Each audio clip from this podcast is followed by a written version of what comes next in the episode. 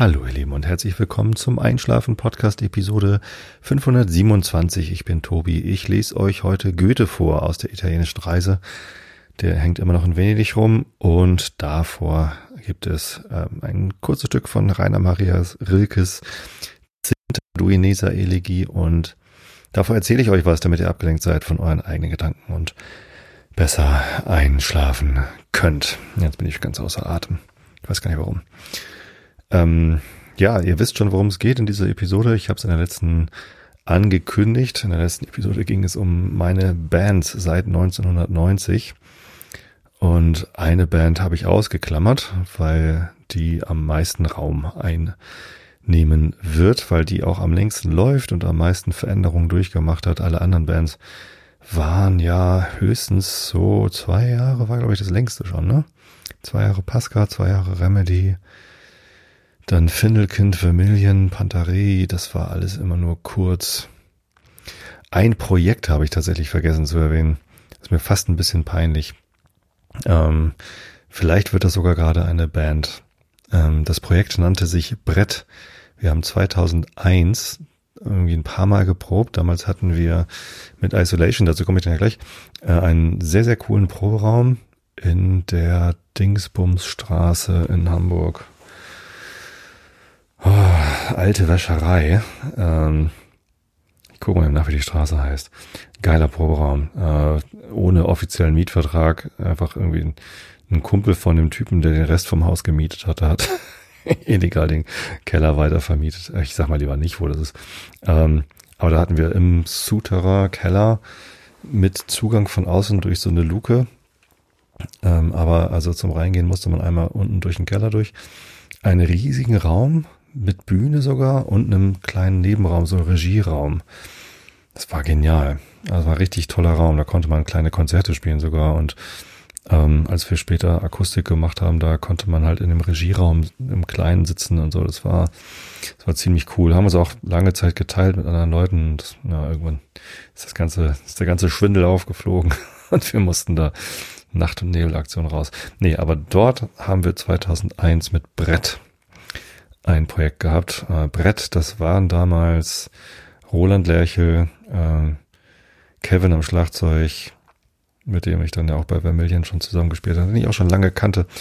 Ähm, dann war Henning Fründ dabei, Tobe Kockel an der Gitarre. Ähm, die beiden, übrigens Henning und Tobe, haben richtig Karriere gemacht mit Skatoons, S-K-A-T-O-O-N-S, eine Ska-Band, Ska-Punk, Ska-Rock, keine Ahnung. Ska, glaube ich einfach. Ähm, da hat äh, Tobe, glaube ich, Posaune gespielt. Oder Trompete, ich glaube Posaune. Äh, Henning Gitarre und dann hatten sie halt ein paar Leute, die ich äh, sonst nicht so kannte. Sehr, sehr cool. Die haben mehrere CDs rausgebracht, die waren auf Samplern vertreten, die haben, ich glaube, die hatten einen Plattenvertrag. Ja, also das war eher eine größere Nummer. Und ich glaube, Henning hat sogar eine Zeit lang davon gelebt, dann da den, den Merch zu verkaufen und so. Ähm, genau. Also, tolle Leute und wir wollten einfach volles Brett. Das war das, die Idee war, ähm, wir brauchten mal wieder eine Band, wo wir laut, verzerrt und, und, und fett sein konnten und hatten dann nur Coversongs, also keine eigenen Stücke, äh, und haben uns halt Brett genannt, weil, ja, voll waren wir eh und ein volles Brett. Genau. Haben irgendwie aber auch wieder nur ein paar Mal, es war wirklich Projekt, so drei, vier Mal geprobt. Wir hatten fünf Songs von den Foo Fighters, Monkey Ranch, ähm, dann, oh, ich, ich, kann mal eben die Setliste vorlesen, das ist echt, das ist, das ist volles Brett. Äh, ACDC Livewire ist zwar vielleicht, also, aber wir haben ihn halt sehr brettig gespielt, also da geht halt ordentlich ab. Ähm, dann, so, hier Playlist. Wo ist denn da? Brett. Ähm, Digging the Grave von Faith No More. Äh, First Date von Danko Jones kam aber erst jetzt später dazu. Dann hatten wir äh, Nasty Ho von Neurotic Outsiders. Äh, sehr alberne Nummer, aber geiles Brett. Hey Mister von Galactic Cowboys. Ja, das war es eigentlich schon. Genau. Jetzt ähm, haben wir es damals irgendwie, äh, diese fünf Songs irgendwie rauf und runter gespielt. Ähm, drei, vier Mal geprobt, aber das war wirklich nur zum Spaß. So, und jetzt in der Pandemie 2021 ähm, bin ich Kevin auf Twitter begegnet und habe ihn da angekuscht und gesagt, oh, ich vermisse dich, ich vermisse irgendwie laut sein und ich vermisse überhaupt Bands und Musik. Ja, lass uns doch Brett wieder machen. Und noch am gleichen Abend hatten wir eine Signal-Gruppe mit allen Bandmitgliedern von Brett. Haben dann äh, geguckt, geil, wo, wo, lass uns sofort machen und wo proben wir? Ja, ich kenne einen, der hat einen Proberaum bei Uwe im Soundhouse, habe ich auch schon erwähnt. Das ist Nils, den kannte ich auch so vom Sehen, aber äh, noch nicht gut. Und ähm, Nils spielt, glaube ich, auch in der Buchholzer Musikszene in einigen Bands mit. Wenn ich nicht ganz falsch liege, ist er auch bei den Dogmen mit dabei. Ja, das ist irgendwie auch Kumpels, die äh, King's X covern. So, und Nils hat gesagt, jo, lass uns irgendwie bei mir im Proberaum bei Uwe hat einen richtig tollen Proberaum. Richtig toll, gemütlich eingerichtet und ja, halt bei Uwe, da wo man hingehört. Ähm, und jetzt haben wir seit 2021 haben wir eigentlich den Plan, monatlich einmal zu spielen. Ähm, das hat eine Zeit lang geklappt, aber jetzt schon wieder seit Oktober oder so nicht mehr. Nee, seit September. Bei der letzten Brettbandprobe hatte ich dann mein erstes Mal Covid, also danach, also an dem Tag, als wir Probe gemacht haben, wusste ich das noch nicht. Da ging es mir auch noch gut. Ich hatte mich auch vorher getestet, alles war okay. Am nächsten Tag hatte ich Halsschmerzen äh, und am Sonntag war ich dann krank, aber immer noch negativ und erst am Montag war ich dann positiv und dann war die ganze Band war positiv. Es war also ein Super Spreading Event und seitdem heißen wir auch nicht mehr Brett, sondern Super Spreaders. ah ja, der Brett, genau, das war das Projekt, was ich noch äh, vergessen hatte. Ich glaube, da waren bestimmt noch fünf, sechs weitere Projekte, wo ich mal was gemacht habe, aber ähm, ja, die habe ich dann vielleicht im Moment nicht auf dem Zettel.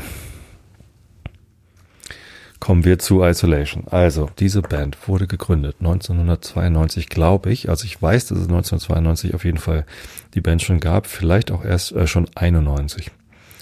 Und zwar nicht von mir, da war ich nicht dabei, äh, sondern das war mein ganz lieber Freund Tia ähm, in Hollenstedt bei seinen Eltern mit seiner Schwester Yara an der Geige und ihrem äh, Geigenschülerkollegen Nils. Also zwei Geigen, die haben Schlagzeug und dann war es erst ziemlich wild. Also da waren irgendwie viele Leute mal mit dabei, mal nicht mit dabei. Nick, eine Freundin von Yara, hat mal mitgemacht. Ähm, Pascal an der Gitarre und die anderen habe ich schon vergessen. Also da waren noch ganz viele andere Leute immer mal mit, mit dabei und ich eben auch ab und zu.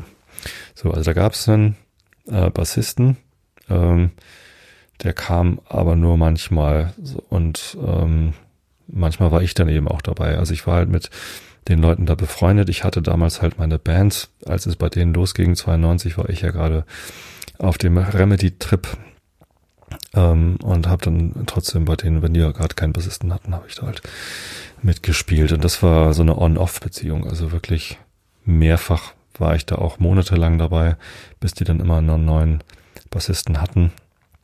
Ähm, zuletzt war das sogar John Lahan, also der, der Superbassist, den ich in der letzten Episode schon erwähnt hatte.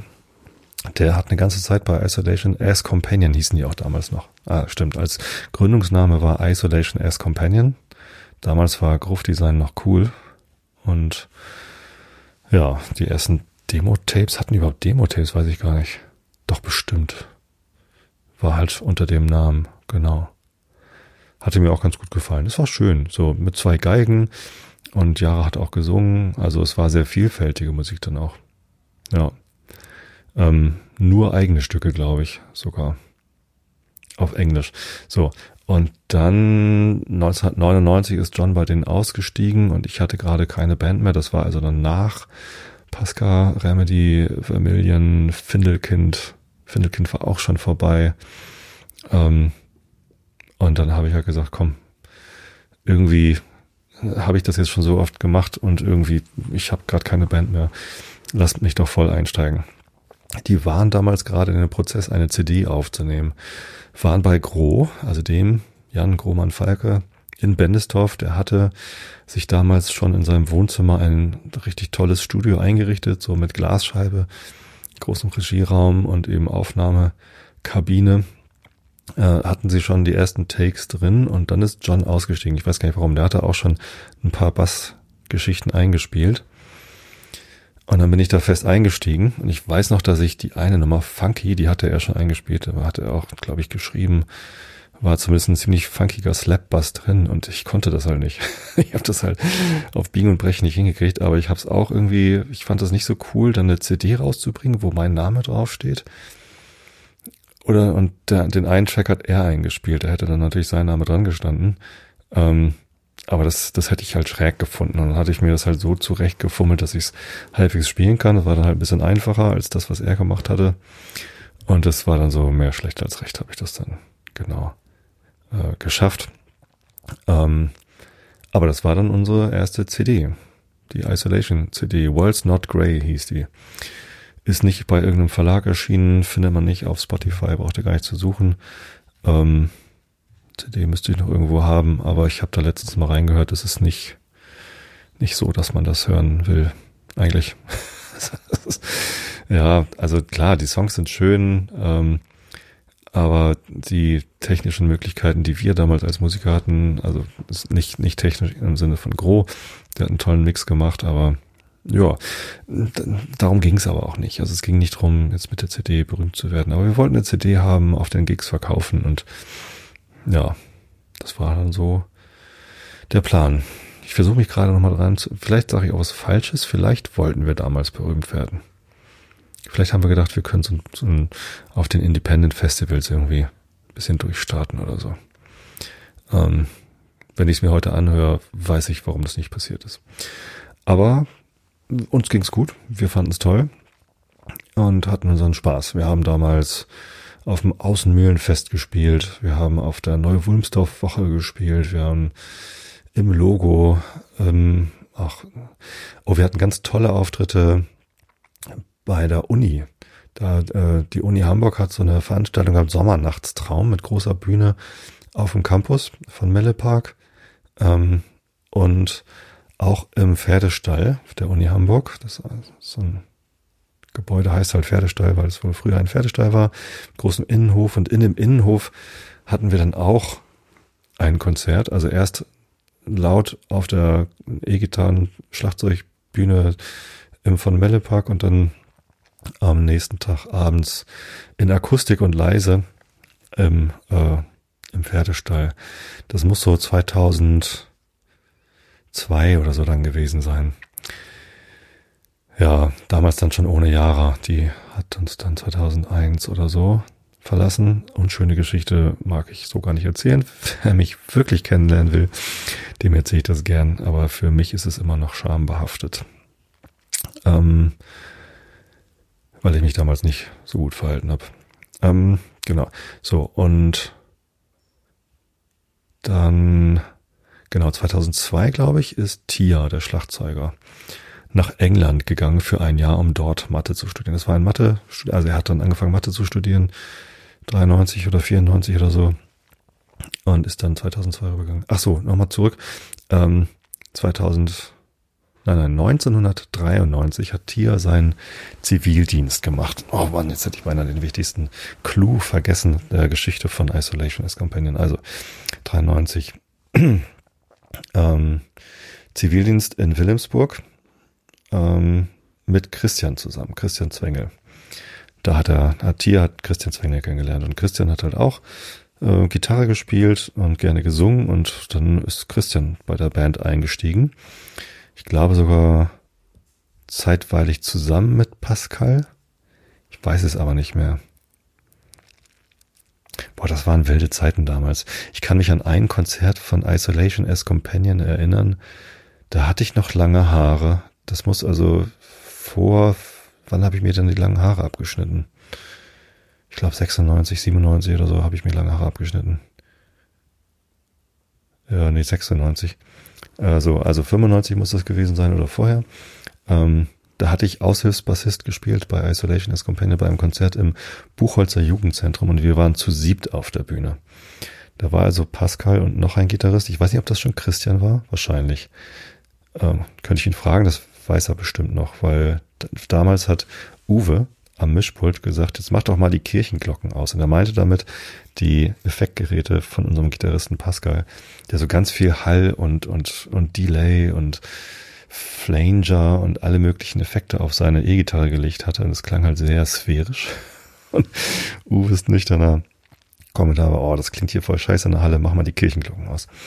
So, seitdem ist zu viele Effekte auf der Gitarre immer Kirchenglocken bei uns. Ein geflügeltes Wort geworden. Ja, da war Nick mit auf der Bühne und dann war, war insgesamt waren wir zu siebt. Das war sehr voll, das weiß ich noch. Und ich hatte zwei Bärte. Und ich hatte, ich glaube sogar Zöpfe im Bart. Oder? Ich weiß es nicht mehr. Also so zwei Kinnbärte. Also es war, war wild. ja, und lustig, genau. Äh, wir hatten viel Spaß. Nee, genau, seitdem war Christian dann dabei. Also ich glaube 93, 94, irgendwann ist Christian eingestiegen. So, 99, äh, also irgendwann war Pascal dann auch raus. Ähm, und Christian war der, der Hauptsänger. Jara hat noch mitgesungen. Irgendwann kurz nach der CD ist Jara dann raus und dann äh, ist Tia ausgewandert nach England. Ähm, für ein Jahr. So, und dann saßen wir da. Christian, Nils und ich ja, genau. Nur noch zu dritt. Und haben gesagt, was machen wir denn jetzt ohne, ohne Schlagzeuger? Hm, und haben dann angefangen, Akustik zu machen. Hat Christian halt seine Akustikgitarre mitgebracht und ich hatte ja meinen Akustik-Bass, diesen Ovation-Verschnitt. Applaus hieß das. Genau, die, die Nebenmarke von Ovation oder Nachmachermarke hieß Applaus mit so einem Kunststoffkörper, nur eine Holzdecke. Scheißteil. Ähm, und da haben wir angefangen, Akustik zu spielen. Und das war nett irgendwie. Dann haben wir irgendwie Akustik und drei Gesänge angefangen und haben Teile unserer Stücke dann umgebaut auf, äh, auf Akustik und haben auch, also Birds zum Beispiel, war auf unserer CD mit drauf, ein Song, den Nils geschrieben hatte. Und der war sogar hier im Podcast mal zu hören. Äh, irgendeiner Episode habe ich erklärt, warum man nicht auf eins und drei klatscht, sondern auf zwei und vier. Und dann fiel mir ein, da hatte ich mal eine Aufnahme im Proberaum gemacht. Da war Tia dann gerade auf Besuch oder wieder da. Und er hatte dann irgendwie ein ganz kleines Schlagzeug mit Rods und sowas aufgebaut. Und wir haben dann zu viert Birds aufgenommen und erklärt, warum man auf zwei und vier klatschen muss. Das hatte ich irgendwann mal reingespielt in den Podcast. Wenn man nach Birds Einschlafen Podcast sucht, dann findet man wahrscheinlich relativ schnell die Episodennummer. Ähm und dann haben wir aber auch angefangen zu covern, also nachzuspielen. Erst Counting Crows und dann noch mehr Counting Crows. Ähm ja, und dann noch mehr Counting Crows. So, REM kam dann noch dazu, ähm, aber am Wesentlichen Counting Crows. Das war also damals unsere Lieblingsband. Die August and Everything After wollten wir da mal ganz covern, glaube ich sogar. Ich weiß es nicht mehr. Aber ja, haben wir viel gemacht. Ähm, wir haben auch Radio nachgespielt von den Dingsbums, von den Chors, weil das halt mit den Geigen ganz gut passte. Hat meine Frau mich immer für, also fand sie nicht so toll, weil sie unsere Cover-Version furchtbar fand. Im Wesentlichen, weil sie das Original so gern mag. Also das ist die Akustik. Es gibt so ein Akustikkonzert von den Chors und ähm, das ist eine wirklich ganz fantastische Platte. Und unsere Coverstück, unsere, unsere Covernummer war natürlich ein bisschen anders, ähm, weil wir halt nicht so schön singen können wie die Mädels. Aber ja, ähm, egal. So, das dann, dann ging das los und und wir haben dann auch und ich glaube, das war dann auch diese Zeit, als wir dann angefangen haben, neue Songs auf Deutsch zu schreiben. Ja, Begleitmusik war, glaube ich, das erste Stück, was wir auf Deutsch geschrieben haben. Und das war noch mit Tia. Tia war dann irgendwann wieder da und war dann aber auch wieder weg. Und da kriege ich jetzt die Jahreszahlen nicht mehr zusammen. Ähm, wir haben dann noch irgendwann an der Uni gespielt, beim Informatikum war so ein Sommerfest, wo wir da noch gespielt haben. Da war dann auch Carsten Reder das erste Mal dabei, Kadde, an, an der zweiten Gitarre sozusagen, da waren wir kurz zu fünft. Ähm, Kadde kam aber mit Tia nicht so klar. Mhm. Und als Tia dann irgendwie ganz ausgestiegen war, Ich glaube, da ist er auch schon nach Amerika gegangen. Tia ist mittlerweile Professor für Mathematik irgendwo in, in der Mitte von Amerika. An einer ziemlich coolen Uni, glaube ich. Ähm, aber ja, seitdem ist der Kontakt so ein bisschen eingeschlafen. Also wir sehen uns irgendwie alle fünf Jahre jetzt oder so. Genau. Familie, alles äh, sehr amerikalastig geworden. Ähm, wie auch immer. Zumindest haben wir dann einen neuen Drummer gesucht und gefunden mit Kevin. Kevin kannte ich ja jetzt schon von äh, Vermillion. Also ich kannte ihn auch schon vorher, aber ich habe schon mit bei Vermillion mit ihm gespielt und dann bei ähm, Brett. Das war dann ja auch noch vorher. Genau, und dann ist Kevin bei ähm, Isolation eingestiegen und das war dann auch der Moment, wo Kadde fest eingestiegen ist. Und dann waren wir also Christian, Kadde, Kevin, Nils und ich und haben uns dann auch gedacht, wir brauchen einen neuen Namen. Isolation passte nicht mehr. Wir haben sehr viel deutsche Texte geschrieben. Dann ähm, Plan war irgendwie lange Zeit unser Paradesong. Ähm, und haben uns dann umbenannt in Horst Blank von Isolation. So. Aber irgendwie war es halt, obwohl dann schon irgendwie nur noch Christian, Nils und ich bei Isolation erst Companion gespielt hatten, war es halt immer noch, ähm, war es halt irgendwie immer noch Isolation, auch wenn äh, Tia und Yara, Gründungsmitglieder, dann nicht mehr dabei waren. So Hausblank. Für mich war das die Weiterführung von Isolation. Ähm, aber dann irgendwie anders. So, und mit Kevin wurde es eh alles nochmal anders. Eine ganze Ecke rockiger. Ähm, und hat mega Spaß gemacht. Wir hatten dann, als wir aus dem Proberaum in der Wäscherei rausgeflogen sind, einen Proberaum in der Industriestraße zwischen der Honigfabrik und der Soul Kitchen Halle. Vielleicht kennt ihr den Film Soul Kitchen. Der wurde in einer Halle in Wilhelmsburg gedreht das halt tatsächlich ein Veranstaltungszentrum ist. Bisschen schwierig alles, bisschen irgendwie independent-mäßig organisiert, keine richtigen Toiletten und es war immer schwierig, da was zu veranstalten. Wir haben da einmal gespielt. Es gibt so ein Festival, das heißt 48 Stunden Wilhelmsburg. Einmal im Jahr im Sommer gibt's halt 48 Stunden lang in ganz Wilhelmsburg ganz viele Bühnen, Veranstaltungen, Konzerte, alles Mögliche, Kunst halt, Kultur. Da haben wir mehrfach mitgemacht. Ähm, und eben einmal in der Soul Kitchen alle spielen können. Das war super. Das hat echt Spaß gemacht. Tolle Leute. Ähm, genau, und wir hatten es nicht weit von unserem Proberaum dahin. Das war im ersten Stock von so einem Bürogebäude und abends war da halt niemand mehr und wir konnten halt laut sein. Das hatte den Vorteil, das waren so Leichtbauwände und der Sound war super. Es war der beste Proberaum soundtechnisch, den wir je hatten, weil das, der Schall halt gleich rausging. Also wir mussten den Raum gar nicht großartig dämmen. Also wenn man im Bunker ist oder wenn man im da vorher in der Wäscherei, äh, Backsteingebäude, ähm, da kommt der Schall halt von den Wänden direkt wieder zurück. Schlagzeug ist halt einfach laut, Gitarren müssen dann umso lauter sein, damit man sie hören kann. Und dann muss man die Wände dämmen, damit die Reflexion nicht so stark ist. Da musste man das nicht so sehr. Also haben wir ein bisschen gemacht, aber ähm, die Außenwand und auch die Innenwände äh, waren dann eben Leichtbauwände. Das war irgendwie alles so, der Schall war gleich weg. So, das war super. Und dann haben wir da ganz viel Aufnahmetechnik reingebaut. Kade war auch so ein äh, Vintage-Nerd, hat sich eine MCI 400 äh, Konsole, also ein riesen Mischpult, Analogtechnik von 1980 oder so, da reingebaut. Es hieß immer, ACDC hat die Back in Black Platte mit genau diesem baugleichen Modell aufgenommen. Und Jean-Michel Jarre hat auch damit gearbeitet. Da gibt es so Fotos, wo Jean-Michel Jarre an genau diesem Ding sitzt. Ähm, dazu passende ähm, 2 Zoll Bandmaschine, 16 Spur und noch eine Halbzoll Mastering Bandmaschine. Alles tolles Zeug, ähm, alles mega schwer da hochgeschleppt. Leider ist dann irgendwann äh, dieser Raum abgerissen worden. Also das ganze Gebäude ist abgerissen worden um uns herum. Das lag dann gar nicht so sehr an uns, glauben wir, äh, sondern die wollten das halt kernsanieren und umwidmen. Da sind jetzt, glaube ich, Kitas drin oder keine Ahnung, irgendwas, wovon man von der Stadt ganz viel Geld bekommen hat. Also von uns gab es halt nicht so viel Geld. Aber es war immerhin regulär gemietet. Ja, zu dem Zeitpunkt hatten wir dann auch schon einen neuen Schlagzeuger. Kevin äh, ist arbeitstechnisch zu viel unterwegs gewesen, hat Familie gegründet und äh, hatte keine Zeit mehr, schweren Herzens.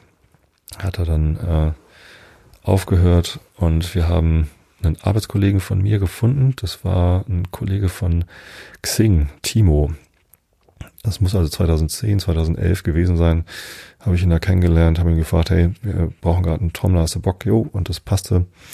Ähm, und dann hat Timo bei uns getrommelt, genau. So, und dann, wie gesagt, ist der Proberaum abgerissen worden. Wir haben einen neuen Proberaum gefunden bei Freunden von uns. Habe ich gerade vergessen, wie die hießen. Das war auch Ecke Wilhelmsburg. Äh, Freunde von Christian, die ich dann auch darüber kennengelernt hatte. Ähm, den einen, der mittlerweile nach England ausgewandert ist, habe ich letztens in einem ganz anderen Kontext wieder getroffen. Sehr lustig. Ähm, die hatten einen Proberaum in Barmbek oder so im zweiten Untergeschoss unter einem Aldi in den dazugehörigen äh, Parkhaus. Also dicke Betonwände, der komplette Kontrast zu unserem vorherigen Proberaum. Ähm, also ganz, ganz schlechter Sound. Wir haben versucht, das zu dämmen, wie wir konnten, aber es war fast unmöglich, da einen erträglichen Sound hinzubekommen. Wir waren halt laut E-Gitarren, zwei E-Gitarren, Schlagzeug, Bass und Geige. Ähm, ja, also ging halt einfach nicht. Und als dann mein Bassverstärker angefangen hat zu schimmeln, weil das dann auch noch feucht war, sind wir da ausgestiegen aus dem Proberaum und haben gesagt, viel Spaß, äh, wir sind hier raus. Ähm, und dann hatten wir keinen mehr. Dann ging eine ganz lange Zeit los, in der wir keinen Proberaum hatten. Ähm, und dann haben wir gesagt, na gut, dann sind wir halt jetzt erstmal nicht laut, sondern ähm, Timo hatte sich gerade kurz vorher einen Cajon gekauft für unsere Akustikauftritte. Das hatten wir immer, immer noch mal weiter gemacht, ähm, weil es einfacher war. Bei Kneipen und so ist halt mit Akustik ein bisschen einfacher als so, aber für die große Bühne natürlich dann Schlagzeug und E-Gitarren. Hm. So, also erstmal kein Proberaum. So heißt mehr Akustik, weil dann konnten wir bei Christian, der hatte noch so eine, das Haus von seinen Eltern geerbt und so eine Einliegerwohnung da drin quasi, wo dann eigentlich Büro war, aber da konnte man dann irgendwie proben. Ähm, zumindest halt leise in Akustik. Jetzt mit Schlagzeug und E-Gitarren nicht, aber so. Und da hat Timo da aber gesagt, so, nee, das ist nicht meins. Ich äh, bin Schlagzeuger und nicht Cajon-Spieler. Und ähm, ist dann ausgestiegen. Und wir haben gesagt, nee, wir wollen jetzt erstmal nur Akustik, bis wir einen neuen Proberaum haben. Ähm, und dann dafür halt mehr in Kneipen spielen. Und das ist dann ja auch viel einfacher, wenn man keine großen Gitarrenverstärker schleppen muss, kein Schlagzeug schleppen muss. Und ich sag euch, die Schlagzeug, die Trommeln sind zwar schwer, aber diese Hardware-Kisten, also große Kisten mit, mit der ganzen Hardware, also äh, Beckenständer, Schlagzeuggerüst und sowas alles, ähm, das ist sauschwer. So, Gitarrenverstärker sauschwer, Bassboxen sauschwer. Und ja, in dem kleineren Besteck wollten wir halt einfach auch mehr spielen. Das war dann leider der Anhaltspunkt für Nils zu sagen, nee, ich ähm, ich mag eigentlich gar nicht so gerne Auftritte spielen. Er hat zwar von 1991, 92 bis, ja, wann war es das dann? Irgendwie 2013 oder so. Muss das dann gewesen sein. Hat er mit uns zusammen Musik gemacht, also 20 Jahre. Ähm, und immer viele Auftritte gespielt und hat auch gut performt auf der Bühne, alles toll. Und dann hat er uns dann halt 2013 eröffnet, dass er Auftritte eigentlich immer blöd fand und der schönste Moment für Auftritte für ihn war, wenn er von der Bühne runter durfte. Also, er war schon sehr introvertiert und nicht so eine Rampensau wie ich. Und das ist schon klar. Er hat das aber trotzdem irgendwie gut gemacht. Und ich habe das nie gemerkt oder verstanden, dass Auftritte für ihn doof waren. Also, dass er das nicht mochte. Hat uns dann eröffnet und hat dann gesagt, nee, also wenn ihr jetzt nur noch Akustik, fand er langweilig und wenn ihr jetzt ganz viel Auftritte machen wollt, das war ihm alles zu viel. Er ist dann ausgestiegen. Ja, und dann waren wir zu dritt. Katte, Christian und ich. Horst Blank in Kleinstbesetzung auf einmal. Also von sieben Leuten äh, auf drei wieder runter. Äh, ohne Schlagzeug. Na gut, aber dann zwei Gitarren und ein Bass und nur noch Akustik. Und das hat ziemlich lange getragen. Also es war ähm, bis zur Pandemie, also bis kurz vor der Pandemie. 2019 war es dann, glaube ich. Ähm, so lange haben wir dann diese Nummer gemacht, haben immer mehr Covernummern mit reingenommen, haben dann irgendwie zweieinhalb Stunden Programm gehabt und haben halt vor allem in Kneipen gespielt. Irgendwann war ich dann wann bin ich denn zu, ähm, zu Adobe gewechselt? Seit wann gibt's denn das Überquell? Kann man mal nachgucken. Ich glaube so 2016 ungefähr, ähm, 2017 vielleicht hat sich das Überquell gegründet. Ähm, und das ist ein, äh, in den alten River-Kasematten, Hamburger Hafenstraße. Ähm, altes, ehrwürdiges äh, Lokal war dann auf einmal eine Craft-Bier-Brauerei mit Pizzeria. Und da bin ich dann mal mittags, die hatten auch Mittagstisch damals noch, bin ich rein und habe dann gesehen, oh, hier im Brewpub gibt's eine Bühne, macht ja auch Live-Musik. Bisher nicht, aber wenn ihr Lust habt, ja, und dann zack, sind wir da auf den Donnerstagabend hin. Und ja, zwei Gitarren, Bass, äh, so kleine Gitarren, Gesangsverstärker, Roland äh, und, und äh, Fisch, wie heißt denn das? äh, Findelkind wollte ich gerade sagen, Fischmob wollte ich auch nicht sagen. Äh, Fishman haben so kleine Akustikgitarrenverstärker, die auch noch ein Mikrofon mitnehmen und so. Ganz kleine Dinger. Und damit äh, haben wir dann die Bühne beschallt. Für den Raum gab es dann ein bisschen PA, was da fest eingebaut war. Und dann haben wir da gespielt. Das hat riesen Spaß gemacht gegen Pizza und Bier. Hut rumgeben, zack. Wenig Aufwand, viel Spaß. Ja, das gleiche Spiel haben wir dann noch im ähm, Bunthaus-Schankraum in Wilhelmsburg gemacht und auf einmal waren wir halt eine Kneipen-Rockband und haben nicht mehr die großen Bühnen bespielt, sondern waren in Kneipen in einer Ecke und haben so nebenher Akustik gemacht. Es ging dann gar nicht mehr drum, dass die Leute uns unbedingt zuhören mussten, sondern die sollten sich, während wir spielten, einfach weiter unterhalten. Wir haben uns auch während der Konzerte, während wir gespielt haben, mit dem Publikum und untereinander unterhalten. Es war halt mehr so ein, ja, wir machen halt Musik so, wie man das vielleicht sich aus Irland vorstellt. Da sitzen Leute, die machen Mucke, reden dabei, machen Scherzchen. Und das hat Spaß gemacht. Alles Elbe ist eine, eine kleine Kneipe gewesen, mitten auf dem Kiez St. Pauli, äh, Detlef Bremer Straße, glaube ich. Hm, hat jetzt leider letztens zugemacht, hat die Pandemie, glaube ich, nicht so schadlos überstanden.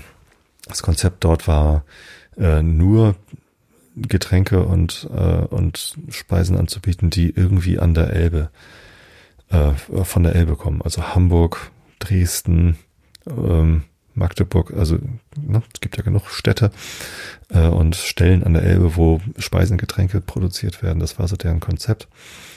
Und eben Craft Beer gab es da ganz viel. Und das war toll. Äh, ganz klein, Suterer, ähm, wir in irgendeiner Ecke und hat mega Spaß gemacht. Da haben wir zwei, drei Konzerte gespielt. Einmal war John da, John Lahan mit seiner Freundin und ähm, die ich übrigens dann in der agilen Welt noch kennengelernt hatte. Ja, ähm, sehr nett. Genau. So, das war Horst Blank. Ja, er ist noch laut im schönen Proberaum mit Schlagzeug, E-Gitarren und Geige. Äh, dann auf einmal nur noch zu dritt nur noch Akustik. Und dann hat Katte uns verlassen. Äh, gab so ein bisschen Schwierigkeiten. Ähm, und irgendwann sagte er, er möchte nur noch Konzerte mit uns spielen und nicht mehr Proben. Für Christian und mich war Proben aber essentiell. Äh, das war für uns mehr Bandleben äh, als die Auftritte zu spielen, auch wenn wir sehr viele Auftritte gespielt haben und auch sehr gerne äh, war es für uns halt wichtig, eine Band, die trifft sich halt einmal die Woche.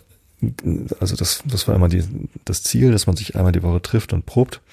Ähm, natürlich hat man bei den Proben nicht immer nur Musik gemacht und geübt, sondern man hat sich unterhalten, Bierchen getrunken und geredet. Und das hat Kater nicht so gefallen. Der wollte halt sich mehr auf die Musik konzentrieren, meinte, wir sind gut genug, wir müssen nicht mehr proben, wir spielen jetzt nur noch Konzerte. Er hatte nämlich zwei neue Projekte, auf die er sich mehr konzentrieren wollte und haben gesagt, viel Spaß mit deinen beiden neuen Projekten. Ähm, so nicht. So, und dann waren wir nur noch zu zweit. Und jetzt haben Christian und ich uns gedacht, wir machen einfach zu zweit weiter, gucken mal, wie es klappt. Äh, es ist ein bisschen schwieriger, weil es ein paar Songs gab, wo Kater halt Solo gespielt hat oder wo Christian gar nicht Gitarre gespielt hat und Kater hat nur noch gespielt. Und wir haben eben auch zu dritt gesungen. Und jetzt sind wir nur noch zu zweit. Das heißt, ein paar Songs funktionieren einfach nicht mehr mit nur einer Gitarre. Äh, manchmal fehlt ein Solo. da erzählen wir halt einfach was.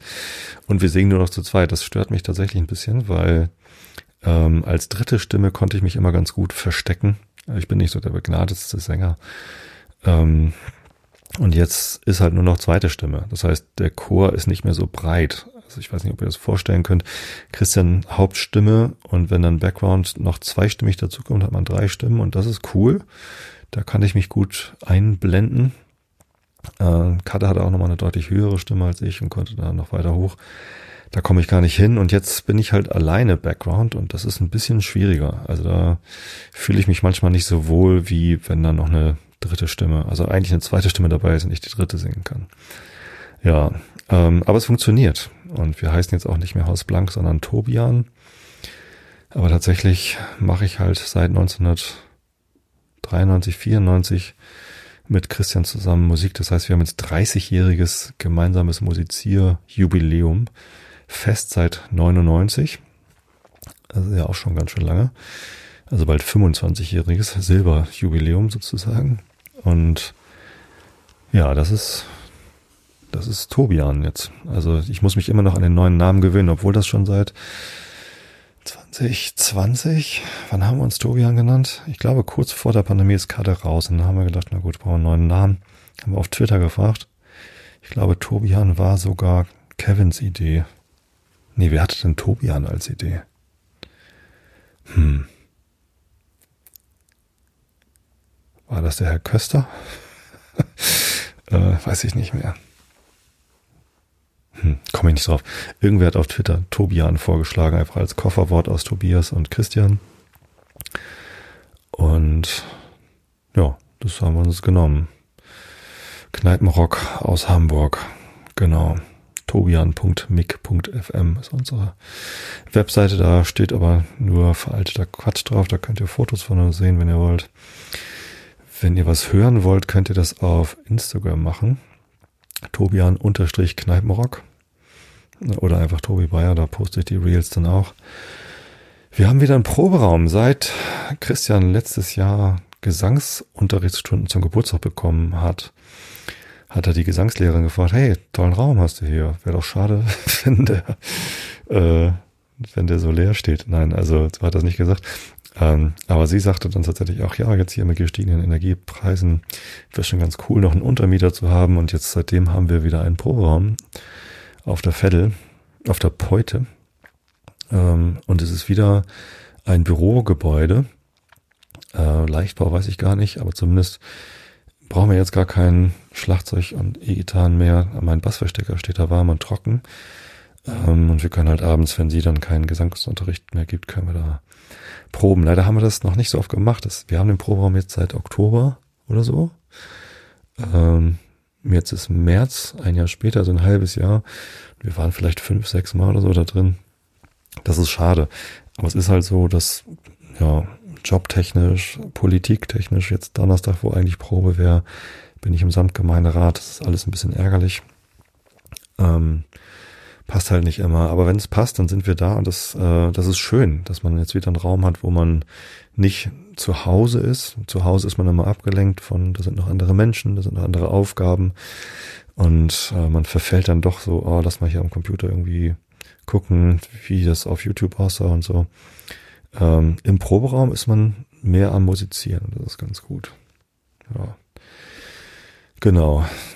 Letzter Auftritt war jetzt im Februar, 9. Februar, haben wir in Tosted gespielt, im Diekow äh, meiner alten Stammkneipe zu Abi-Zeiten haben wir da viel gesoffen. Ähm, und das war auch sehr nett. Da waren halt tatsächlich äh, die gleichen Leute wie damals zu meinen Abi-Zeiten. Naja, nee, nicht nur. Aber ähm, ja, Volli war da, mein alter Schulfreund. Das war, hat mich sehr gefreut. Und ja, ein paar alte Bekannte und ein paar aus dem Samtgemeinderat auch. Genau, ich fand das ganz lustig, dass die sich dafür interessiert haben, was wir da machen. Ähm, ja, so viel dazu. Ich wollte nochmal als Resümee quasi erklären, warum mir das so wichtig ist.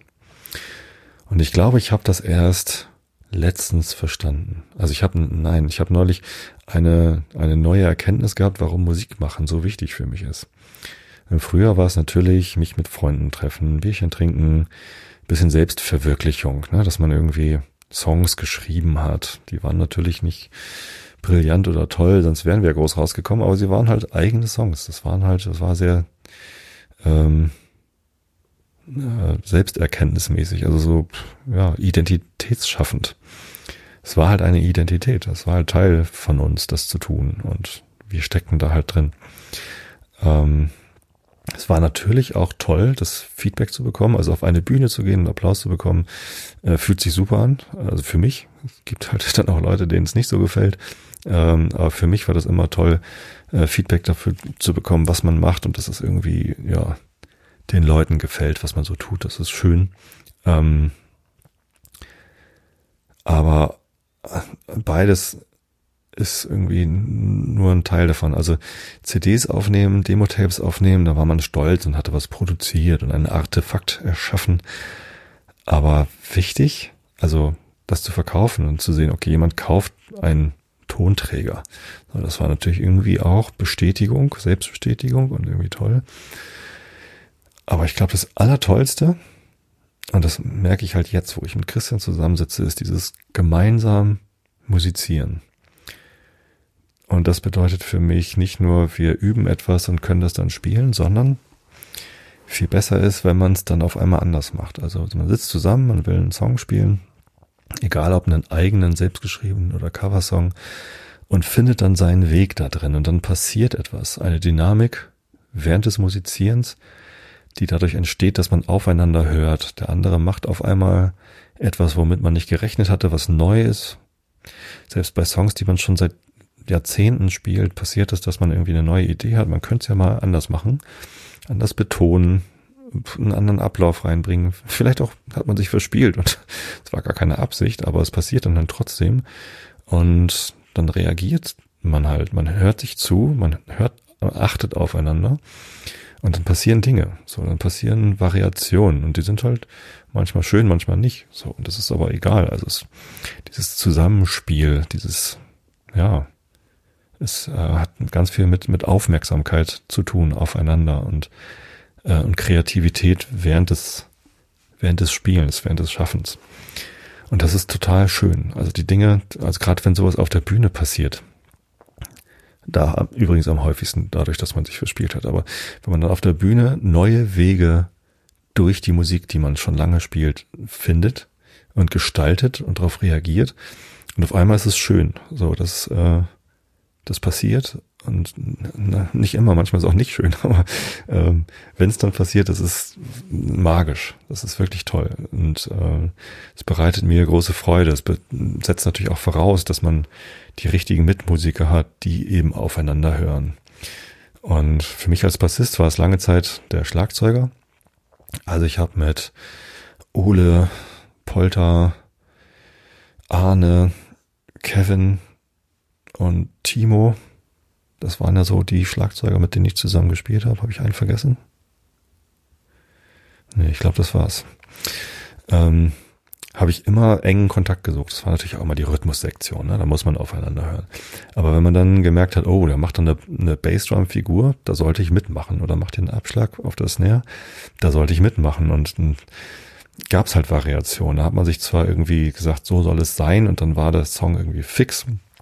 Aber es hat sich dann eben doch verändert und dann gab es hier noch einen Abschlag und da noch was und ähm, das passierte dann per nonverbaler Absprache, durch Blickkontakt, durch Augenaufreißen, durch Gesten während des Spielens und das war toll.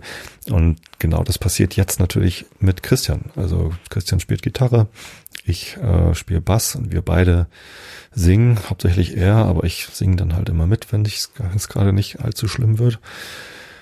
Und dabei entstehen immer mal wieder neue, mh, hm, neue Aspekte, würde ich das nennen, und neue Formen, ähm, gerade bei unseren eigenen Stücken. Ähm, unsere eigenen Stücke, die sind jetzt alle schon sehr alt und waren größtenteils noch geschrieben für zwei E-Gitarren, Schlagzeug, Bass und Geige. Nur noch mit einer Akustikgitarre und Bass fehlen da natürlich viele Elemente und die Songs funktionieren halt nicht mehr, also sowieso nicht mehr eins zu eins so wie früher, aber auch die Arrangements, Arrangements, wie heißt das auf Deutsch? Jetzt habe ich Englisch und Französisch, wie gehen das auf Deutsch? Die, die, die Anordnungen der, äh, der Teile, ähm, die Abschläge, die das, das passt halt alles äh, hinten und vorne nicht mehr. Das heißt, man muss irgendwie neue Wege in diese alten Songs finden, wenn man die weiter spielen will. Das macht halt großen Spaß. Die meisten Coversongs, die wir spielen, das sind ja auch nicht Akustikstücke für eine Gitarre und einen Bass, sondern die müssen ja auch angepasst werden an das, was wir machen. Damit haben wir vor 20 Jahren angefangen, als Tia das erste Mal in England war. Ähm, und wir dann halt nur noch zu dritt waren. Christian, Nils und ich, ähm, da haben halt angefangen, die Songs so umzustrukturieren, dass wir das irgendwie in Akustik machen können. So, und manchmal ist es einfach. Äh, da funktioniert es dann, wenn man einfach die Akkorde schrubbt, so Learn to Fly von Foo Fighters, geht halt einfach in Akustik zu spielen. Wird halt manchmal langweilig, wenn man wenn man es immer gleich macht und es dann nicht irgendwie interessant genug ist. Ähm, und die eigenen Stücke genauso. So, und, und das ist das, was mich am Musizieren am meisten fasziniert und was mir beim Musizieren am meisten Energie gibt. Klar, Konzerte spielen, Applaus bekommen ähm, und das Feedback zu bekommen, dass es irgendwie Spaß bringt, was wir machen, das ist super. Das macht Spaß, es bereitet mir viel Freude und das ist natürlich irgendwie fürs Ego und alles mögliche. Das ist irgendwie gut. Ähm, aber es reicht vollkommen aus, wenn ich mich mit Christian treffe, ein bisschen Musik mache und dann passieren irgendwie schöne Dinge. Wir probieren neue Sachen aus. Manchmal bewusst per Absprache, lass uns doch mal die Nummer irgendwie so und so machen. Natürlich, ähm, aber dieses spontane während des Spielens, ähm, das ist wunderbar. Das ist irgendwie, ja, das ist sehr lebendig und sehr aufmerksam und sehr wertschätzend und ja, das ist der Grund, warum ich das mache. Ähm, das habe ich erst vor, vor wenigen äh, Jahren. also ich, mir war das immer klar, dass das toll ist, aber dass das der Grund ist, warum mir das so viel Freude bereitet, ist mir erst vor kurzem irgendwie klar geworden. Dass es eigentlich das vielleicht sogar das Wichtigste daran ist. Dass wir irgendwie Auftritte spielen und Feedback bekommen oder sogar Geld damit verdienen. Das Geld verdienen war nie wichtig. Das war immer ein Hobby gewesen, was sehr viel Geld gekostet hat für die Instrumente, für Bandraummiete, eine CD aufnehmen, das kostet halt wahnsinnig viel Geld und ähm, das haben wir nie reingespielt bekommen. Ich habe mir übrigens einen neuen Bass gekauft und zwar war ich letztens bei Number One. Jetzt habe ich immer noch nicht nachgeguckt, wo die denn jetzt mittlerweile sind. Stahltwiete, glaube ich, in Hamburg. Ist das da in Altona? Ähm, und die Idee war, dass wir mal ganz ohne Verstärker spielen können. Ich hatte ja diesen Akustikbass Applause Vierseiter Fretless. Der ist einfach viel zu leise, um gegen irgendeine Gitarre anzukommen. So, und vor einem Jahr waren Christian und ich dann da und haben gesagt, so, ähm, wir brauchen jetzt einen Bass, am liebsten einen Fünfseiter, denn wenn ich nicht diesen Applaus-Bass gespielt habe, dann habe ich nicht den Guild Pilot Bass, den ich letzte Episode beschrieben habe, gespielt, sondern einen Bass, der mir maßgeschneidert wurde. Ich habe 1992 in, äh, wie heißt denn das da? Wenn man äh, mit der Bahn von Osnabrück nach Westen fährt Richtung Holland rüber, die letzte Station Rheine. Ähm, nee, das heißt nicht Rheine. Ach, wie heißt denn kleines Städtchen da direkt an der Grenze? Da habe ich ähm, eine Freundin gehabt, also Tia und ich haben eine, eine Tour gemacht mit einem äh, Niedersachsen-Ticket, wollten eigentlich nach Amsterdam, aber irgendwie hat es nicht geklappt. Wir sind dann nur bis Bad Bentheim gekommen. Genau, Raine war noch vorher. Äh, Bad Bentheim ist dann noch dichter an der, an der Grenze gewesen. Ähm, und in Bad Bentheim habe ich eine Sandra kennengelernt, der ich dann auch anderthalb Jahre oder so Fernbedienung geführt habe. Und Sandra hatte einen Freund, der hat Gitarren gebaut. Und den hat sie mir vorgestellt und dann habe ich ihn gefragt, hey, kannst du mir auch einen Bass bauen? Kann auch fretless sein. Dann ist das nicht so schwer mit den Bin Ja, und dann hat er mir einen Bass gebaut. Und ähm, den spiele ich heute noch. Das ist also ein fretless Fünfseiter ähm, und mit nur einem Bartolini Pickup in der Mitte. Und den habe ich auch lange Zeit bei Isolation, Horst Blank und ähm, und ja, Tobian gespielt, immer wenn der, also bei Akustik eigentlich immer, da hat er gilt, Pilot Bass nicht so richtig hingepasst. Ich fand diese, diese Fretless Ästhetik fand ich bei Akustik immer schöner. Den Vierseiter spiele ich dann eher, wenn ich Buntstäbchen gebraucht habe und Rock'n'Roll laut sein wollte. Ähm, genau, und der Applaus Akustikbass, der ist irgendwann in der Ecke verschimmelt, weil der, nein, nicht verschimmelt, den habe ich dann irgendwann ausgemustert, weil ja eben auch der Pickup kaputt war und ohne Pickup hat er so gar keinen Sinn mehr ergeben.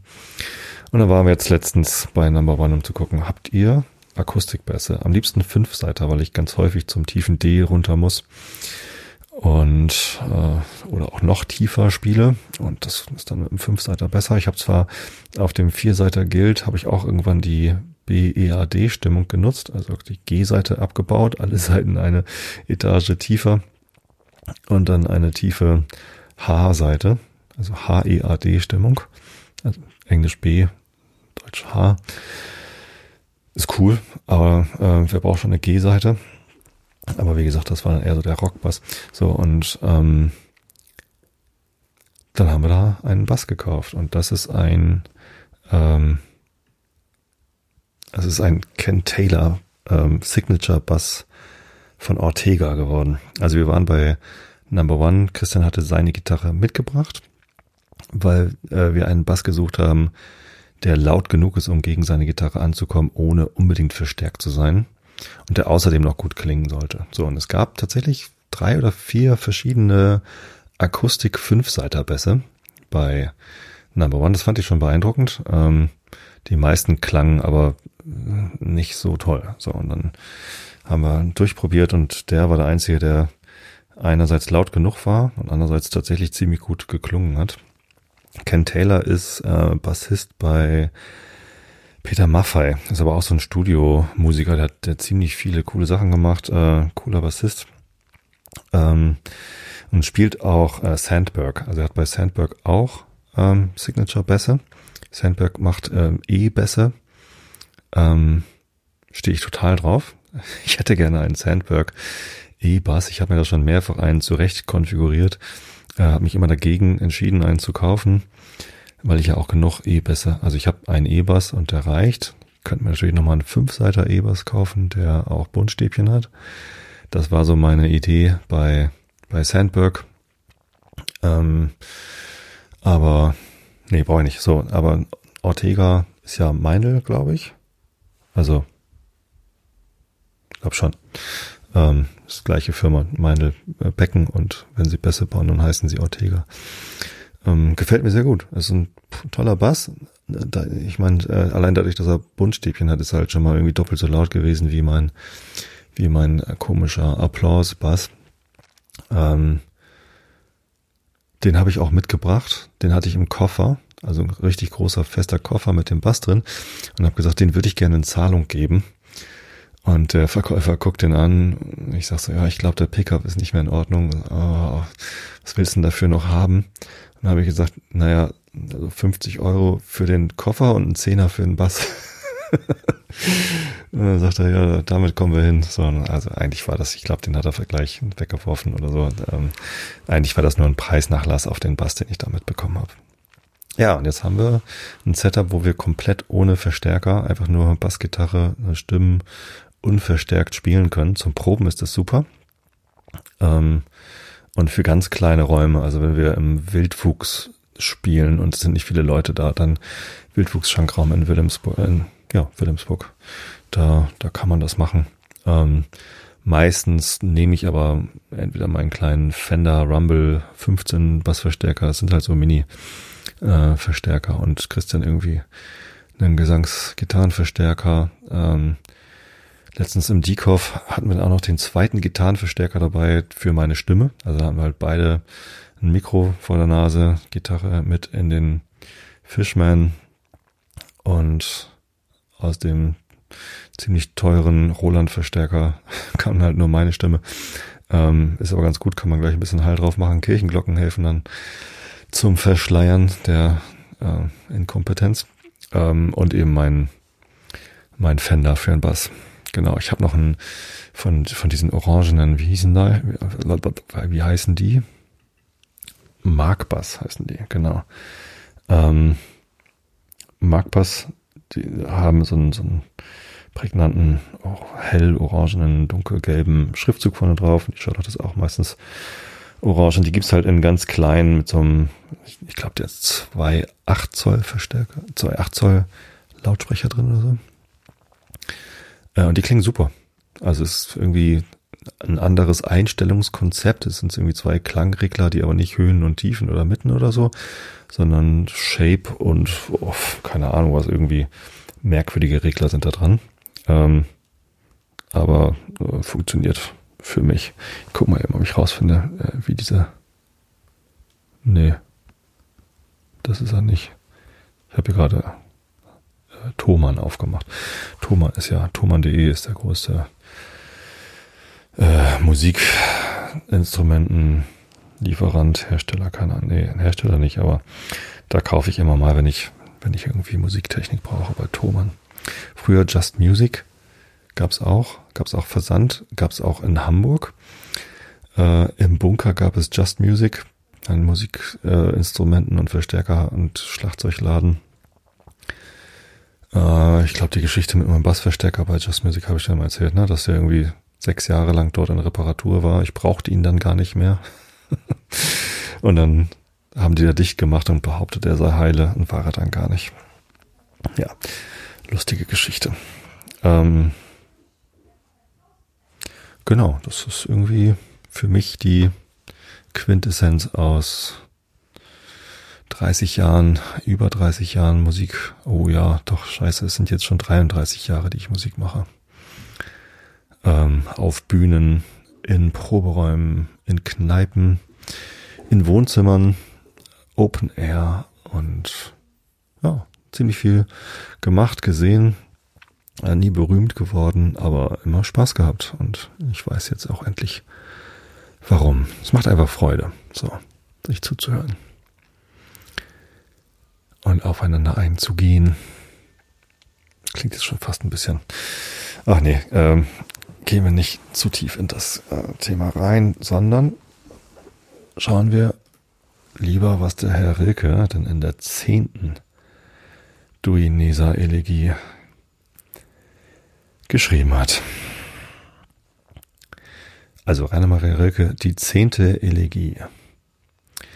Dass ich dereinst an dem Ausgang der grimmigen Einsicht Jubel und Ruhm aufsinge, zustimmenden Engeln, dass von den klargeschlagenen Hämmern des Herzens keiner versage an weichen, zweifelnden oder reißenden Seiten, dass mich mein strömendes Antlitz glänzender mache, dass das unscheinbare Weinen blühe. Oh, wie werdet ihr dann, Nächte, mir lieb sein, Gehärmte, dass ich euch kniender nicht untröstlicher Schwestern hinnahm, nicht in euer gelöstes Haar mich gelöster ergab, wir Vergeuder der Schmerzen, wie wir sie absehen voraus in die traurige Dauer, ob sie nicht enden vielleicht.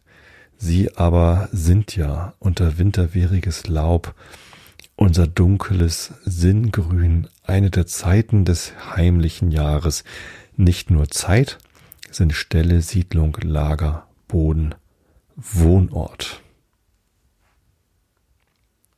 Oh. Wie gesagt, ich freue mich auf die Gedichte, wenn sie dann irgendwie wieder kommen. Das heißt ja auch nicht gesammelte Gedichte, sondern gesammelte Werke vom Herrn Rilke. Kommen wir zu Herrn Goethe, die italienische Reise. Da sind wir am 4. Oktober angekommen. Das ist äh, bei, nee, es ist immer noch der 4. Oktober, ne? Vorher war auch schon 4. Oktober. Jetzt kommt nochmal 4. Oktober, Position 1077, 13 Prozent im Buch. Augen zu und zugehört. Oh, mir fällt gerade auf, ich glaube, in der letzten Episode habe ich gar nicht Augen zu und zugehört gesagt. Tut mir leid. Jetzt nachträglich. Könnt ihr noch reinschneiden. Augen zu und zugehört. Öffentliche Redner habe ich nun gehört. Drei Kerle auf dem Platze und Ufersteindamme jeden nach seiner Art Geschichten erzählend, sodann zwei Sachwalter, zwei Prediger, die Schauspieler, worunter ich besonders den Pantalon rühmen muss, alle diese haben etwas Gemeinsames, sowohl weil sie von ein und derselben Nation sind, die, stets öffentlich lebend, immer in leidenschaftlichem Sprechen begriffen ist, als auch, weil sie sich untereinander nachahmen. Hierzu kommt noch eine entschiedene Gebärdensprache, mit welcher sie die Ausdrücke ihrer Intentionen, Gesinnungen und Empfindungen begleiten. Heute, am Fest des heiligen Franziskus, war ich in seiner Kirche Alle Vigne. Des Kapuziners laute Stimme ward von dem Geschrei der Verkäufer vor der Kirche wie von einer Antiphone begleitet. Ich stand in der Kirchtüre zwischen beiden, und es war wunderlich genug zu hören. Den 5. Oktober. Heute früh war ich im Arsenal, mir immer interessant genug, da ich noch kein Seewesen kenne und hier die untere Schule besuchte. Denn freilich sieht es hier nach einer alten Familie aus, die sich noch rührt, obgleich die beste Zeit der Blüte und der Früchte vorüber ist. Da ich denn auch den Handwerkern nachgehe, habe ich manches Merkwürdige gesehen und ein Schiff von 84 Kanonen, dessen Gerippe fertig steht, bestiegen. Ein gleiches ist vor sechs Monaten an der Riva de Schiavoni, Schiavoni bis aufs Wasser verbrannt. Die Pulverkammer war nicht sehr gefüllt und da sie sprang, tat es keinen großen Schaden. Die benachbarten Häuser büßten ihre Scheiben ein. Das schönste Eichenholz aus Istrien habe ich verarbeiten sehen und dabei über den Wachstum dieses werten Baumes meine stillen Betrachtungen angestellt. Ich kann nicht genug sagen was meine sauer erworbene Kenntnis natürlicher Dinge, die doch der Mensch zuletzt als Materialien braucht und in seinen Nutzen verwendet, mir überall hilft, um mir das Verfahren der Künstler und Handwerker zu erklären. So ist mir auch die Kenntnis der Gebirge und des daraus genommenen Gesteins ein großer Vorsprung in der Kunst. Weiterhin den 5. Oktober, um mit einem Worte den Begriff des Bu Buzentaur auszusprechen, nenne ich ihn eine Prachtgaleere. Der ältere, von dem wir noch Abbildungen haben, rechtfertigt diese Benennung noch mehr als der gegenwärtige, der uns durch seinen Glanz über seinen Ursprung verblendet. Hier ist jetzt irgendwie ein Bild das beschreibe ich jetzt nicht weiter. Ich komme immer auf mein Altes zurück. Wenn dem Künstler ein echter Gegenstand gegeben ist, so kann er etwas Echtes leisten. Hier war ihm aufgetragen, eine Galeere zu bilden, die wert wäre, die Häupter der Republik am feierlichsten Tage zum Sakrament ihrer hergebrachten Meerherrschaft zu tragen, und diese Aufgabe ist fürtrefflich ausgeführt. Das Schiff ist ganz Zierat, also darf man nicht sagen, mit Zierat überladen, ganz vergoldetes Schnitzwerk, sonst zu keinem Gebrauch, eine wahre Monstranz, um dem Volke seine Häupter recht herrlich zu zeigen. Wissen wir doch, das Volk, wie es gern seine Hüte schmückt, will auch seine Obern prächtig und geputzt sehen. Dieses Prunkschiff ist ein rechtes Inventarienstück, woran man sehen kann, was die Venezianer waren und sich zu sein dünkten. Ja, 5. Oktober nachts lese ich euch dann nächstes Mal vor. In diesem Sinne wünsche ich euch musikalische Grüße. ich wünsche euch gute Nacht, schlaft recht gut. Ich hoffe, ähm, ihr findet guten Schlaf bei diesen aufregenden Geschichten aus meiner musikalischen Jugend und der jüngeren Vergangenheit. Wir sehen uns, kommt gerne zu unseren Kneipenkonzerten ähm, in Hamburg drumherum. Eventuell spielen wir demnächst auch mal in Berlin. Ähm, wenn wir bei euch spielen sollen, müsst ihr uns nur irgendwie ähm, Unterkunft und Anreise ermöglichen. und, und wir müssen Zeit finden. Aber Christian und ich, wir haben das vor, dass wir demnächst mal nach Berlin fahren. Und vielleicht fahren wir auch nochmal woanders hin. Eine kleine Tour. Ja, ähm, alle, die aus meiner Hörerschaft mal zu den Konzerten gekommen sind, haben immer Spaß dran gehabt. Da ist dann auch mal ein bisschen Platz, um ein bisschen zu plaudern und so. Wie auch immer. Ich habe euch alle lieb. Bis zum nächsten Mal. Gute Nacht.